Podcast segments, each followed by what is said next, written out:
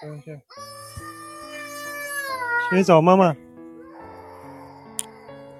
好，我有在线上。哦，没没关系，这个紧急状况我们可以呃处理啊。哎，我们是没有关系啦。嗯，对啊。对，就。你先，你先处理一下小朋友。那个，我们这一呃，对我们我们的节目呢，其实就是呃，上礼拜有办了分享会嘛，然后呃，就是借用那个协会的场地。那主要是协会也是蛮蛮支持我们的。那他们是新开的协会，所以如果大家之后后，大家可以上网 Google 一下中华职安科技协会，他们目前有一些呃，之后好像会有一些课程，所以如果说大家呃有需要。上这些课的，或者说公司有需要的话，都可以找他们。那他们不定时也会，呃，我会跟他们索取就是课程的优惠码，就是只有 for 我们职安会开展的听众才能够享有这个优惠。所以大家可能就是，诶，有空的就可以上网 Google 一下。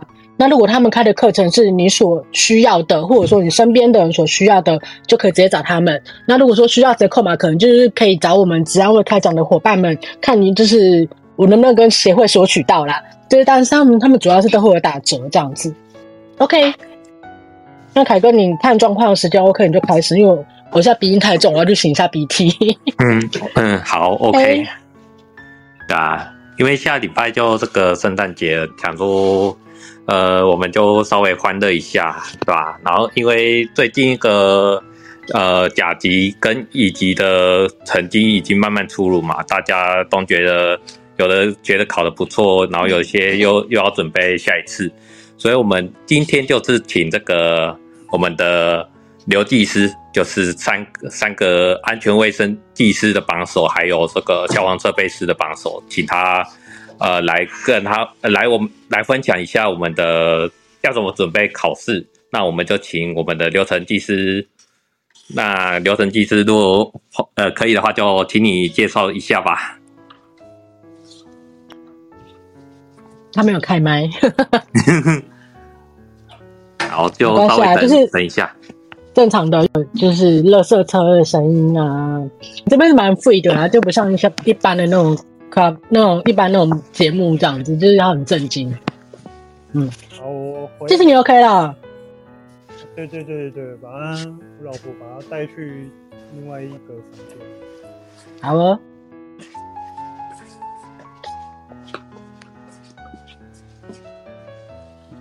像线上的人多吗？还是只有？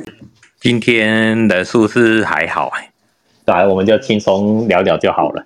好啊，轻松聊，因为即使我们的听众都是在，他们都很不喜欢在当下上线，都喜欢事后再去听我们的，我们转录过去的，所以就放轻松。嗯嗯，OK OK，好，没问题。OK，那那个刘技呃，那个刘技师，你就介绍一下你的那个一些相关的证照，还有一些呃经历吧，让大家了呃认识认识你。好啊，那首先呢、先感谢职安卫开讲邀请我做个人的经验分享。那我的名字是叫刘嘉诚，目前是在台塑企业啊担任安全卫生的高级工程师。他本身的背景呢、是在二零一二年。毕业于中山医学大学治安系，那毕业之后啊，就是进入职场，在二百二零一四年啊，就进入台塑企业。那进入公司之后，就一直负责安慰环的业务啊。那主要是因为我的业务是负责公安及消防的一些专案的推动，还有法规修订、影响因应等工作。那我也要持续强化本身自己的安慰环及消防专业领域。其实。从工作以来都不曾间断的自我充实，而且吸取业界的经验。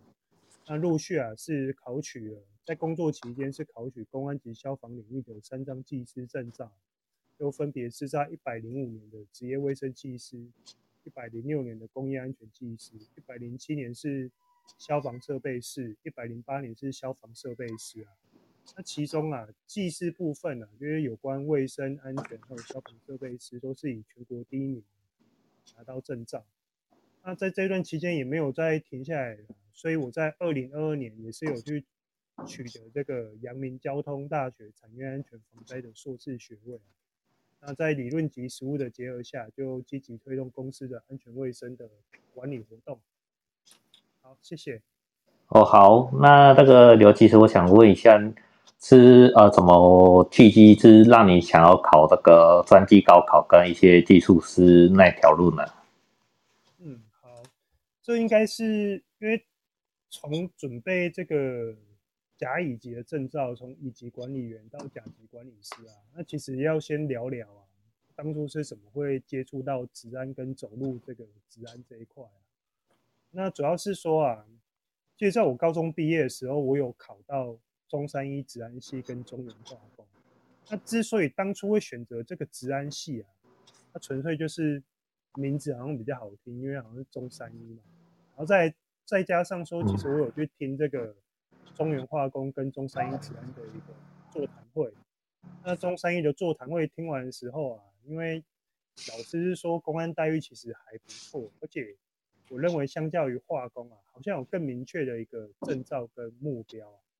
那除了你可以在业界发展之外啊，我们也可以去考公务员，就是所谓的劳检机构。那算是进可攻退可守，因为劳检也算是公务员铁饭碗这些等等。所以那时候就是说有这样的一个契机啊，然后去进入职安系就读。那进入职安系就读之后啊，其实也不是一开始就很认真在准备技术师的一个。考试啊，那主要也是要谈一下我们的我的家庭背景。那我本身其实是现在虽然是住新庄，那以前是彰化和美的。那国中毕业的时候，就是爸妈有离婚，啊，所以那时候就是全家搬到桃园。那因为妈妈是柜姐，我妈是在百货业卖衣服。那所以我在那时候啊，我从学生时代，从高中的实习，那每个寒暑假，然后假日，其实都是要去帮忙卖衣服。那其实简单讲一句结论就是，有苦过之后啊，因为我本身就是因为前面一个契机进入职安系，那有苦过之后，你就觉得说，我不要一直卖衣服啊，因为卖衣服真的很累。像我记得我那时候卖，因为我都是假日去帮忙，平日比较少，所以假日要去帮忙。那假日帮忙的时候，大概下午三点吃午餐，晚上八点吃晚餐都是常态。因为你客人来啊，你要去帮忙折衣服、招呼这些等等。呃，对啊，这样就是三餐会比较不呃不不定时嘛。对，没错没错。嗯。所以基本上一个想要一个契机，想要好好努力啊，因为你毕竟读了治安系，然后因为自身的一个家庭背景也是比较辛苦的啊，也没有什么家庭后盾啊、嗯、金援啊这些等等。哎，对，你啊。读这个科系，就是在这个领域好好的努力啊，去考取这个证照。哎，我也是哎、欸。对啊，就是就是，对对对，我在那个我大四的时候，就是去呃大三的时候去打工，就觉得打工超累了，就所以就就跟我就呃发现还是要努力读书，就在大差不多大四的时候就努力一下，就去考到那个一级管理员了，对吧、啊？我讲说你你也是跟我一样。你 呀，真巧。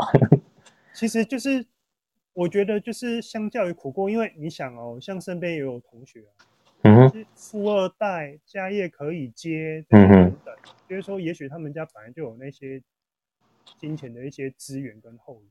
那像是我是什么都没有嘛，那既然我已经因为前面这个契机到中山医职安去了，就会想说，那我就在这个。领域啊，好好努力啊。那其实我也知道大三比较认真，所以我是大三考过管理员，然后大四毕业之后啊，因为毕业之后才可以考甲级的资格。呃，对，没错。对，所以我那时候一毕业，七月就考上安全管理师，然后十一月考上卫生管理师，然后就去当兵。当兵之后就回到我们前面讲的，就进入职场。嗯哼。进入职场之后又继续准备这个技师的证照。所以在这里，我有一个小结啦，就是说，可能是我以前工作的时候啊，这些等等，以前啊，不是，因为说以前去帮忙那些等等，那当然是觉得说世界当然是不公平啊，也许有些人就不用那么努力啊，但是你世界不公平，那你也不能去放掉你自己本身的一个努力的一个契机。所以未来自己想要过什么样的生活，其实都是要靠努力去付出的。那无论别人是怎么评论，世界如何变化，就是要保持一个坚毅的心，期许啊，明日啊会比今日的自己然后更加进步，啊，这些都是成功的养分啊。所以其实就我还蛮喜欢一句话的，只有努力啊，才能让自己看到更好的自己啊，不要在该奋斗的时候选择逃命，所以才会秉持热忱去考取这一些。就是说，哎，考当初个契机去考试啊，这些是这样子。哦，对啊，这个我们 应该说很，我听多听过很多的人的故事，好像大部分都是苦过才会特别认真。当然，那个之前的那个那个峰哥啊，那些人都是苦过才会，呃，真的就非常努力的要在考试方面呃有一个成就啦。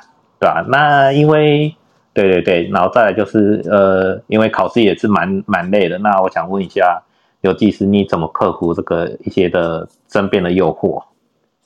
然后克服诱惑这一块，那前面那一点，我是觉得就是说，对了，就是说虽然是很累啊，那些嗯，那不外乎就是说就是有苦过，所以还是建议就是说，如果真的是想努力的话，你可以就是先想想。你自己为什么要努力啊？有一些目标。好，那回到刚刚提问的，就是说，哎、欸，关于决心跟毅力啊，要怎么克服诱惑啊？就是刚刚我其实有提到啊，要有明确的目标。所以，像我举我考取这三张技师证照例子的一个心态来做一个说明，就是说要让知道啊，你要考取，像我在那时候定定目标，就是说我要让我自己清楚的知道。考取这三张的技师证照是必要而不是想要。如果想要来说，就是说对你的人生，对你而言就是可有可无。呃，对，就变成想要，就变成会无限的拖延它。对，对就不会这么，就会变成呃，要考的时间就会非常久，然后真的就会变成呃，真的要准备超累的。对，没错，所以。我那时候是抱着就是以一个必要的心态去做一个准备，因为我是抱着必要心态，就跟我们不吃饭肚子会饿一样，这些等等。那这张证照对我来说，就是我当初是转这个心态，不是想要，而是一个必要。那像是啊，分享一些工作上面啊，让我更有决心毅力的一个契机啊，就是说，当我那时候进入。做企业的时候啊，我负责公安及消防的工作，因为我本身是公安底，所以其实我消防也不是到很清楚。那甚至我在公安的时候接触一些实物面的时候啊，有一次啊，在现场就有去询问那个那时候要做公检，就是询问在刑检察员一些公检问题，就被长官念呢、啊，长官就说：“哎，自己不会去查资料吗？不要在这里下机下检。”那其实。工作难免都会碰到一些挫折，但是我就告诉自己，这些工作上面呢，碰到困难跟挫折都是正常，因为本来来这里就是要把困难克服，而且解决问题，把事情做好。嗯，所以对啊，嗯，我们的主管其实那时候有勉励我，他说：“哎，我们单位啊，就是要帮现场解决问题。”那主管有说啊，我在公安跟消防的专业领域上啊，要想办法去立竿，因为你现场就是觉得。你也不怎么样，才会有这些状况。他说你要有足够的专业，现场才会信服你说的事情。那你讲的事情，别人愿意听的话，才能做好管理。所以在我二十五岁的时候，我觉得那时候刚进公司没多久，差不多也是二五的时候，我就下定决心了，一定要去考取这三张技师证照，就会把它当做是必要的，是想要。大概是这样子啊。嗯哼。哦，了解，对啊，那就是真的是一定要赶快定一个目标啊，所以就呼应大家，就是呃，就是譬如要考一张这个考试的话，你就要赶快定目标，然后再就是开始做着手的部分。那因为这边的听众还蛮多样化啊，有的是想要考乙级的甲级，然后。也有想要考技师，那因为每个阶段都考呃准备方向不同嘛，那我想问一下这个刘技师，应该说刘技师有呃能不能分享一下要怎么呃每个阶段要怎么准备会比较方便，呃比较容易拿到高分啊？因为毕竟不一定每个人都想要考第四嘛，有的是真的只是想要考一级就好了。嗯，好那我这里来分享一下。那一些比较专业部分，就是说一些技巧部分，我也会去做一个分享。那另外就是说，像是乙级技术，这些离我算是蛮遥远的，因为我是很早就考到的。因为现在的题型那些变动啊，那些也是也是很广啊。我觉得现在、欸、对，已经变成电电脑测验了，所以真的就可能呃，我们就真的没有经历过那一块了。对，所以变得非常的广。那不外乎啦，我就分享一下我当初准备乙级跟甲级的部分。乙级跟甲级，其实我那时候，因为我们那时候考就是乙级是那个类似简答那些等等，我那时候是准备大概是十年的这个考古题，然后还有就延伸相关的一些观念，你不会只看考古，你就是说，哎，假设你考古可能提到危险性机械，你就会横向去看危险性设备有哪些，所以说除了看考古还会延伸，然后我又把十年考古背熟，然后甲级其实也是差不多是。这样子准备，那另外，因为我对准备技师啊，我比较常分享，所以算是比较有经验。那技师的部分，其实不管在考什么考试啊，不管是技师、以及、甲级啊，嗯，尤其是技师啊，一定要特别注意，就是时事啊跟新修法规。所以像是最近发生的那些名扬啊，那些等等，就要特别注意。像我举个例子，像今年，我记得今年技师吧，考一大堆生物侦测、瀑布评估。考一大堆生物侦测的概念，呃，真的蛮对。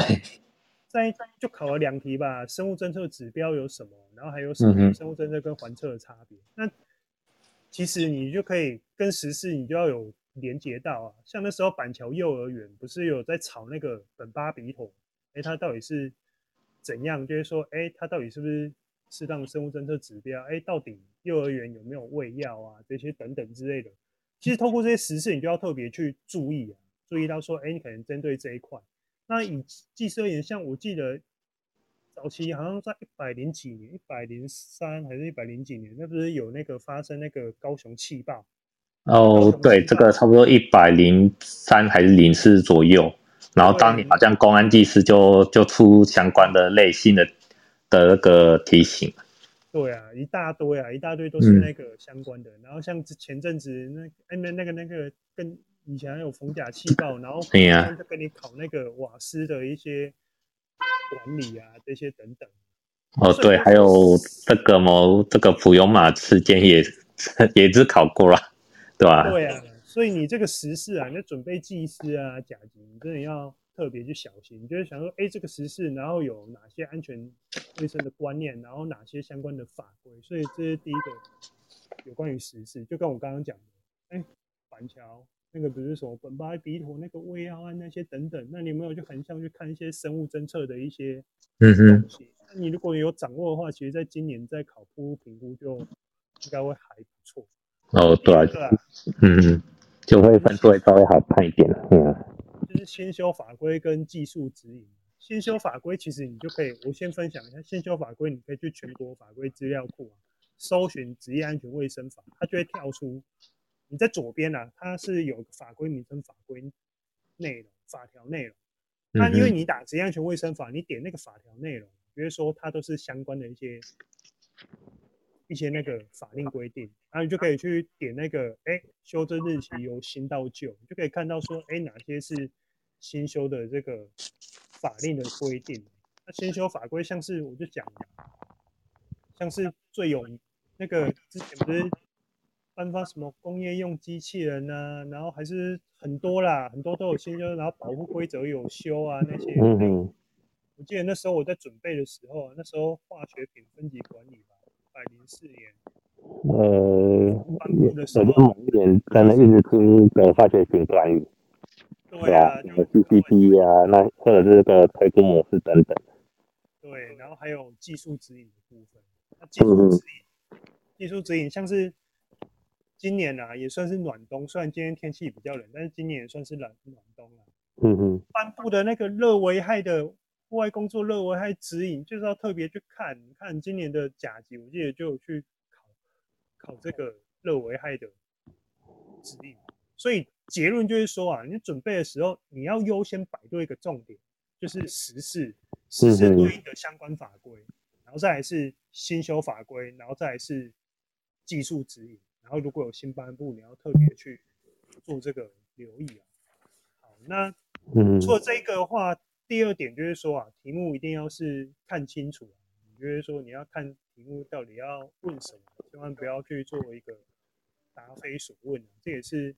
相当重要，所以你在看到题目，你就可以把关键字啊这些等等圈起来啊，然后还有把一些你觉得你在考试的时候有时候很忙很急嘛，你会忽略掉的。像像我我就喜欢写那个人机料法环，我就先写，就是说，哎，在旁边先写下来。那在作答的时候，你就可以说，哦，我不要忘记可以从这几个面向去思考。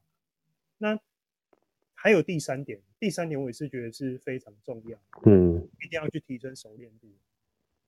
我们可以看到啊，很多考生在准备考试的时候啊，你买了很多书，你拿了一大堆书，嗯，那你根本就看不完，嗯，那就等于说你买一大堆书，然后你又没有时间去看，你看的也不熟，那这相对来说啊，你的准备是非常的可惜。所以你应该是要专注几本比较重要的，然后去把它提升你的一个熟练度。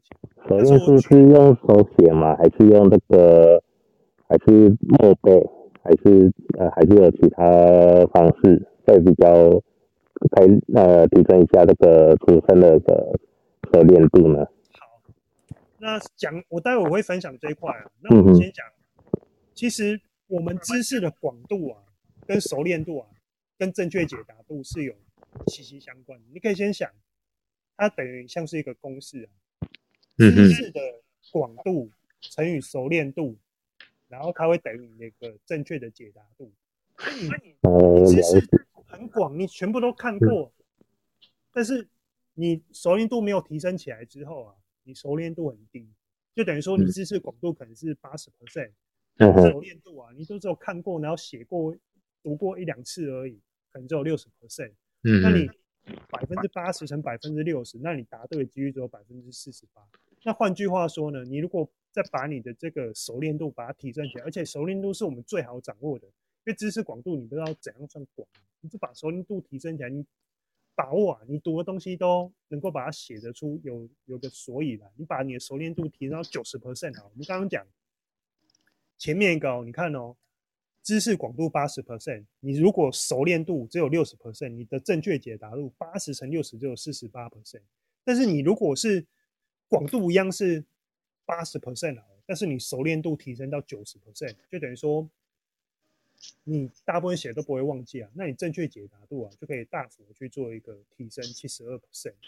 那刚刚有提到说我们要怎么提升熟练度呢？其实熟练度就是说你在读书啊。很重要的一个重点，不是你坐在书桌，而不是你打开书本就是在读书。你要进入那个读书的领域啊，就是那个那个状态。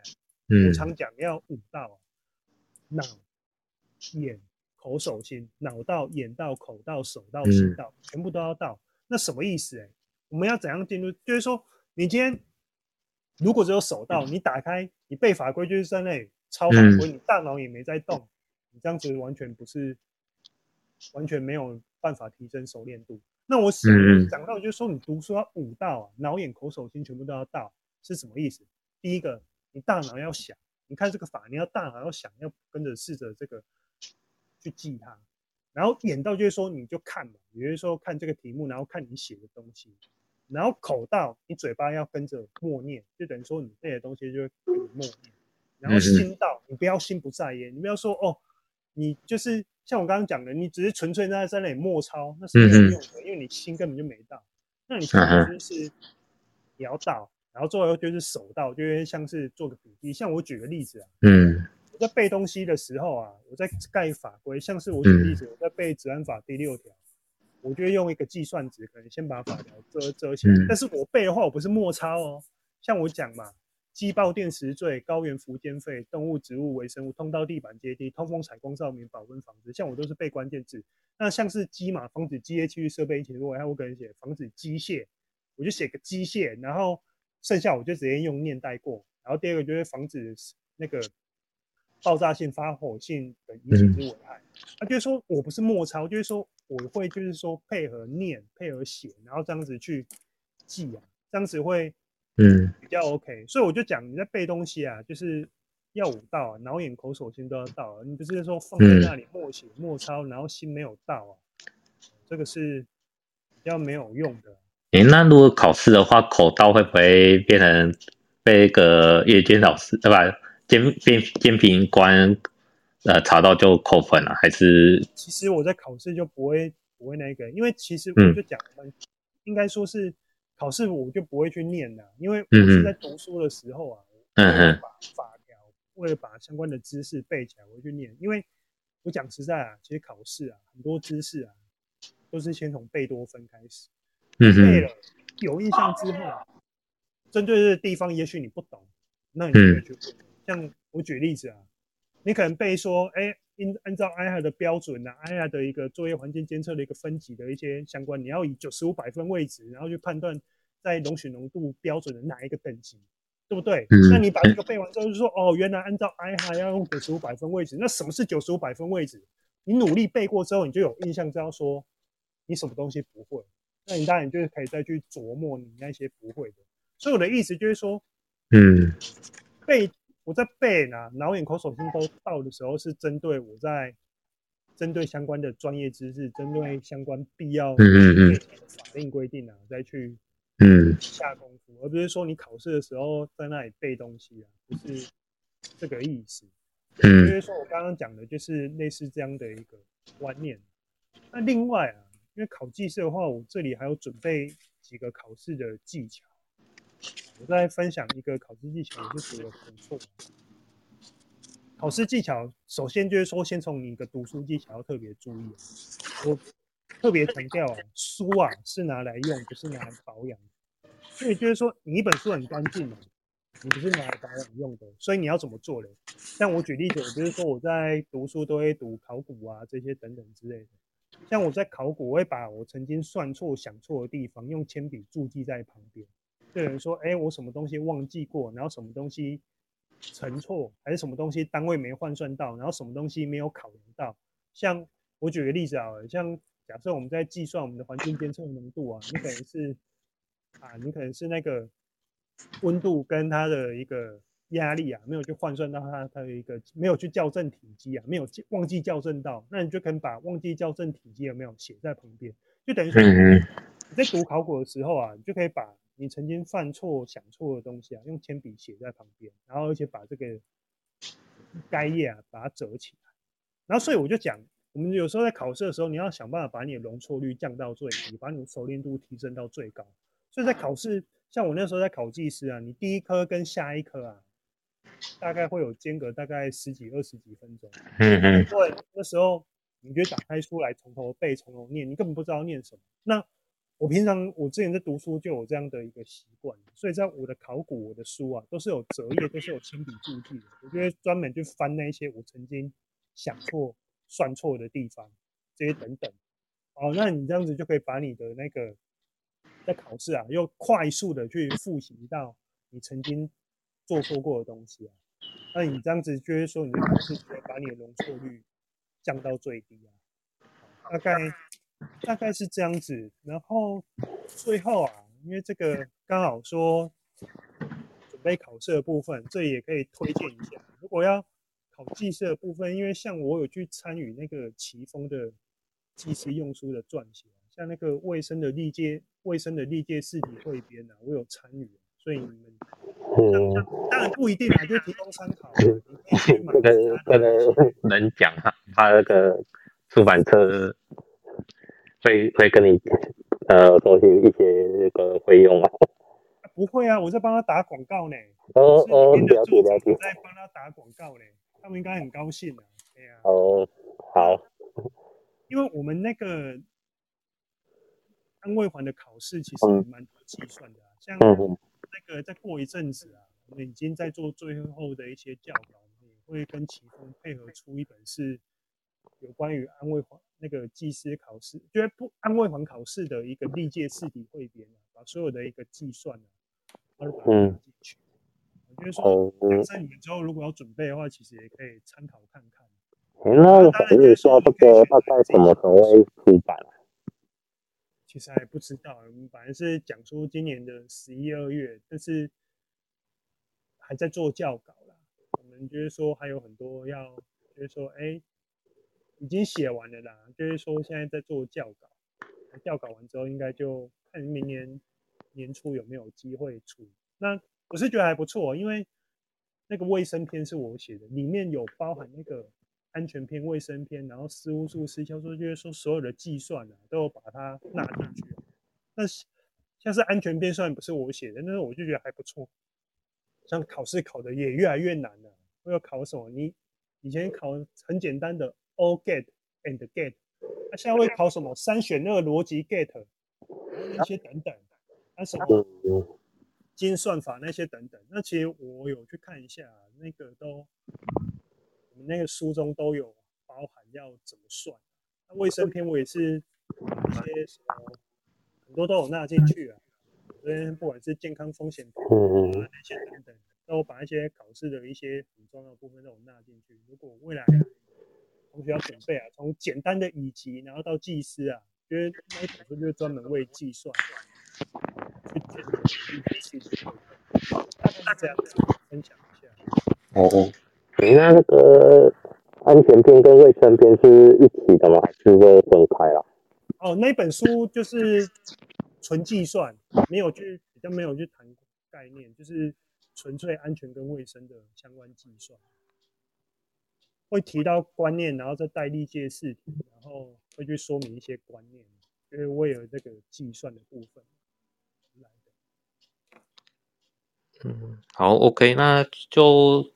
呃，那我们就到这个 Q&A 时间啦。就是我有认识一个人，就是呃，就是今年的十一月到明年的六月要准备消防设备师的考试，然后接着这个七月又准备个职业卫生的考试。我想问一下刘技师，这样会建议呃其，很其他考试这样准备吗？因为我讲说这个差别非常多啦，就考科的部分。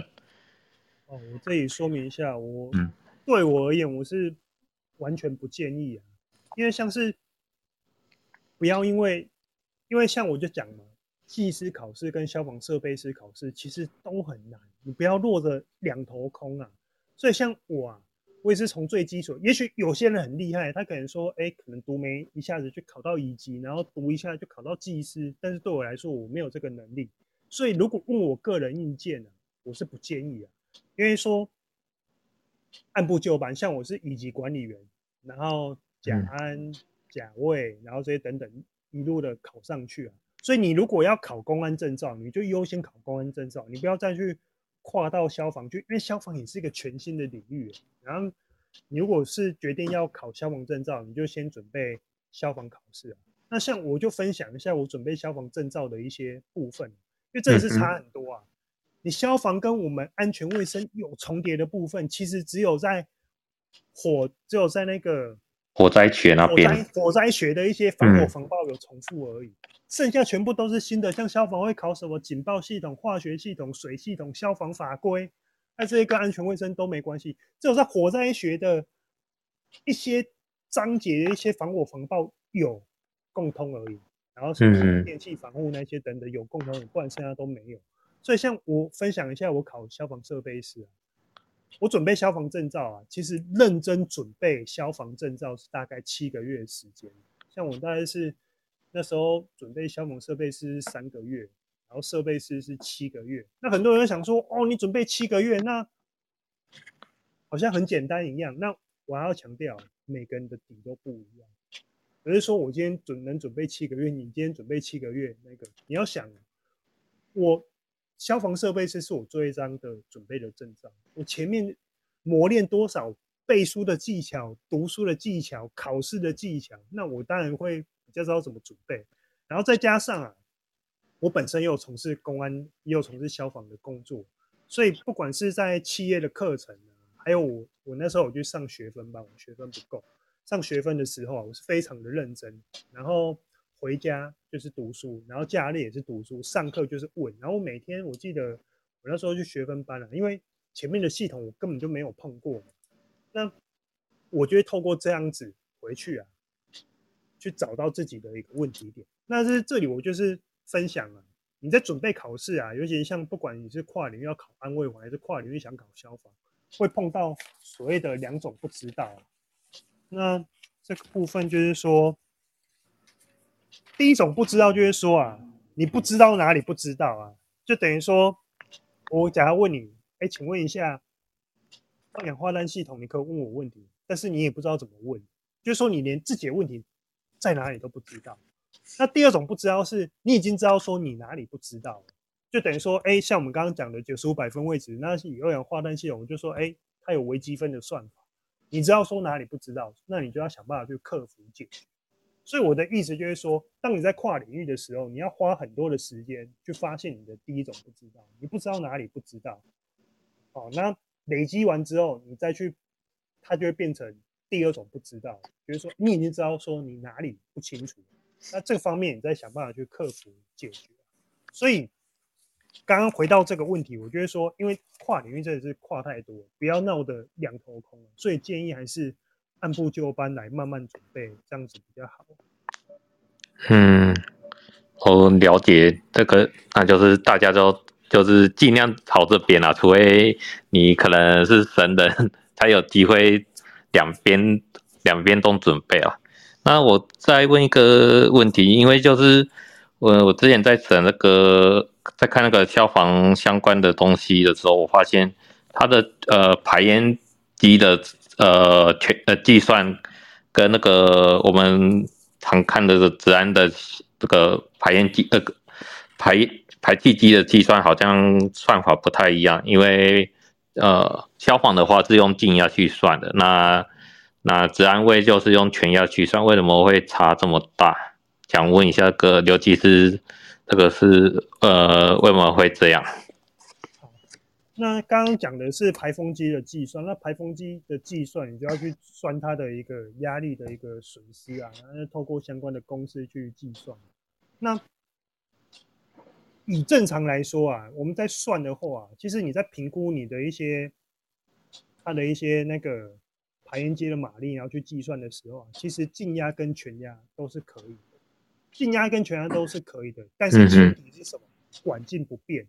你要想哦，全压它是考虑静压跟动压，所以理论上用全压是最好的。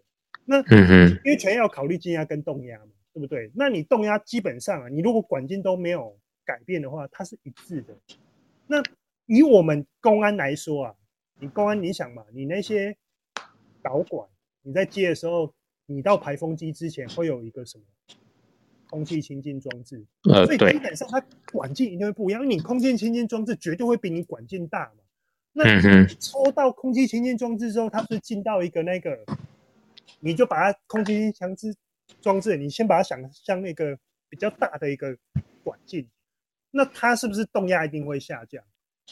对不对？所以这个就是管径有改变，然后再加上你公安在设计啊，你在那个现场的一些导管，它也许管径会。不太一样，所以理论上，你看洪英中那一本用全压算是最 OK 的。嗯、那那我就讲嘛，因为你全压都是有把这些考虑到。那消防来说的话，为什么它可以用静压？因为我个人是想说，个人呢、啊，我个人看法是，它的管径没有什么变动，它不会有什么空气清新装置，因为它平常它也不会去做动。那你想就是说联动探测器启动的时候去抽，所以它的导管、它的管径都是。不会变的。那再来，我们回到一些比较专业的一些观念呢。我们在用静压的时候啊，静压的时候，你如果要评估的话，你看嘛，静压它就是测那个管壁的这个压力。所以，像我们在判断说，哎，不管是有没有堵塞啊，有没有什么之类的，我们都是以设置这个静压管来去做一个量测啊。那主要就是说啊，你看嘛，它全压，它要把那个管把它弯进去。对不对？你如果有那个堵啊，它全压是要把管弯进去，然后测整个那个管道那个风吹过来，然后那个才可以同时去，就是说去测这个全压。那正常来说啊，那你刚刚有提到说，哎，刚刚刘先生你不是讲说用全压比较适合？那为什么？嗯，说我们在评估那些有没有堵塞啊，评估有没有裂货啊，评估有没有那个破损，还是会用静压？觉得还是要回到实物面，像是我们在导管设计都会设置一些静压静压管，让你量静压的，你可以说哎有没有堵塞那些等等。那你如果是设置全压的话，我觉得就是说比较容易堵塞，因为毕竟你那导管会有一些灰尘，有一些什么之类的，嗯，会造成这个全压，你就是说理论上不太可能设这个全压管把它弯进去里面，所以还是以静压为主。就是说讲结论，理论上全压是最准的，因为全压它是考量的动压的存在，静压、动压都一起考考考量进去。但是实际上面来说啊，其实还是以这个。静压为主啊，因为你静压会比较好量，也比较比较不会有发生这个管压的堵塞的一个问题，你就不用这样子。嗯，哦，了解。是这样子，所以在消防排烟嘛，你想，它就是管电也不会怎么变，然后所以它其实用静压，所以你就看书哦。嗯嗯。其实有些参考书，有些用静压算，有些用全压算，但是理论上最最好还是要用全压。嗯哼。因为全压它已经把你的管径的一个改变都把它考量。哦，还是这个，因为没有作用，做一个动压是等于零，所以个零加上这个静压，全压就就全压就变等于静压。我我猜的是不是这样的原因啊？诶、欸，应该不，应该不能这样子讲，因为我们还是你在评估你那个风机，当然是你那个风机启动的状态下，然后去看你那些压力，你那个不同段，然后每个。转弯那些的压力损失，嗯哼哼，那我就讲了，主要会用全压式它可以把那个动压、静压都考虑进去，嗯哼，就讲，因为你我们安慰环的导管系统，你管径可能都会不一样，然后每一段可能不一样，即使都一样，但是你要空气清净装置那里一定不一样，因为呃对，一定有扩扩扩管或缩管扩扩的一个问题嘛，那你。你如果纯粹用静压就不行，所以我们安慰环，你看标准的一个计算，洪英中那一本都是用静压算。嗯哼。以实物上面来说，我们还是很多都会用静压来做评估啊。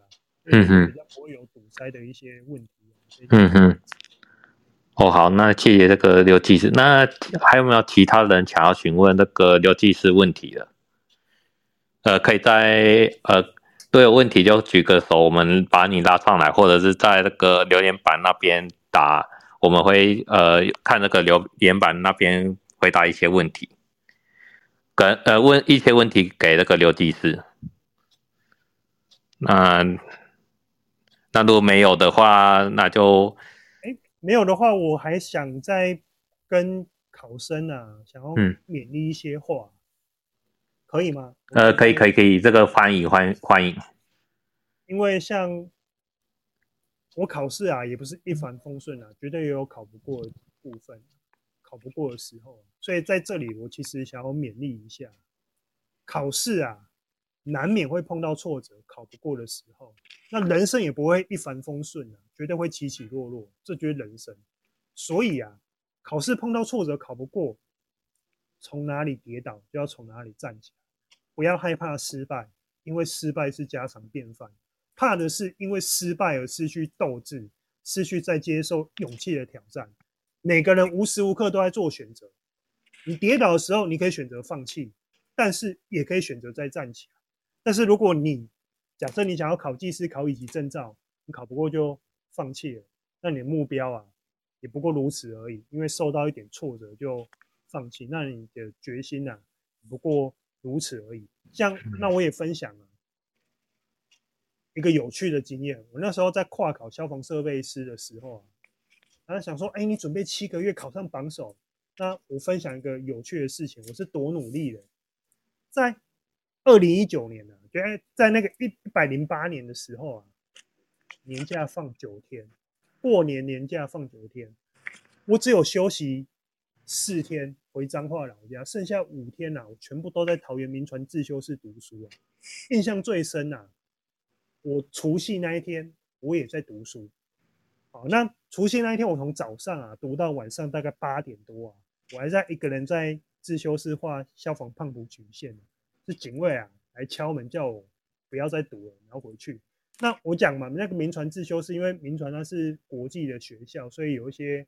外籍的一些学生可能会那时候过年不会回去，所以我那时候还跑到自修室去读书啊。那我刚刚讲嘛，我那除夕那一天读到晚上八点多回家的时候啊，打开门，哦，我妈在掉眼泪，连年菜都没有煮，因为我没有回，就是说，我那时候很全心投入在准备考试啊，我已经读到连那个过年的时间我都把它舍舍弃掉、牺牲掉，因为我知道说这张证照是必要，所以我要拿出百分之百的努力啊。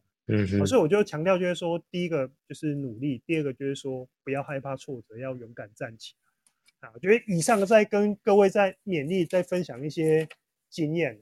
好，好的，以上的补充，谢谢。哦，那那我们就是是非常感谢那个刘技师来来治安卫开讲，来跟我们分享他的一些考试的准备啊。所以我们就是呃，我们就感谢他。那我们就拍手欢迎，呃，对啊，谢谢，谢谢刘技师，谢谢大家，谢谢，谢谢职安卫开讲的大家，谢谢。哇，好，那我们就呃，就是下次见啦，那就大家拜拜。好，谢谢，拜拜。好，拜拜。